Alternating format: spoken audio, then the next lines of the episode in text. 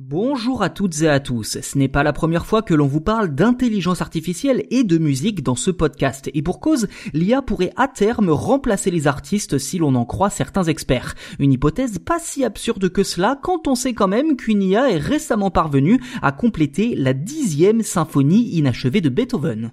En disparaissant prématurément à 56 ans en 1827, Ludwig van Beethoven laissait derrière lui une œuvre foisonnante, mais aussi une dixième symphonie inachevée. Il aura fallu attendre quasiment deux siècles pour enfin avoir une idée du résultat final. Eh bien, dans le détail, l'expérience a démarré début 2019 à Salzbourg en Autriche, sous l'impulsion de Matthias Roder, directeur de l'Institut Karajan, dédié aux technologies de la musique, dont l'IA. Ce dernier a tout d'abord constitué une équipe chargée de rassembler le plus d'écritures possible en rapport avec cette dixième symphonie, puis dans un second temps, les a chargés d'imaginer les parties manquantes en restant le plus fidèle possible au style du compositeur.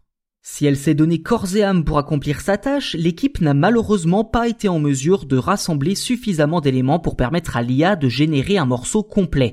Dernière solution, lui inculquer le processus créatif de Beethoven grâce à ses précédentes œuvres. En clair, l'intelligence artificielle a analysé dans le moindre détail la construction des symphonies. Et aussi étonnant que cela puisse paraître, l'apprentissage s'est fait très rapidement au point de donner vie à un premier échantillon de la dixième symphonie en novembre 2019. 18 mois plus tard, les deux mouvements de 20 minutes de la dixième symphonie de Beethoven étaient achevés. Dernière étape pour l'IA, arranger la partition pour orchestre, c'est-à-dire attribuer une partition à chaque instrument. Le résultat final a été dévoilé ce week-end lors d'une première mondiale à Bonn en Allemagne.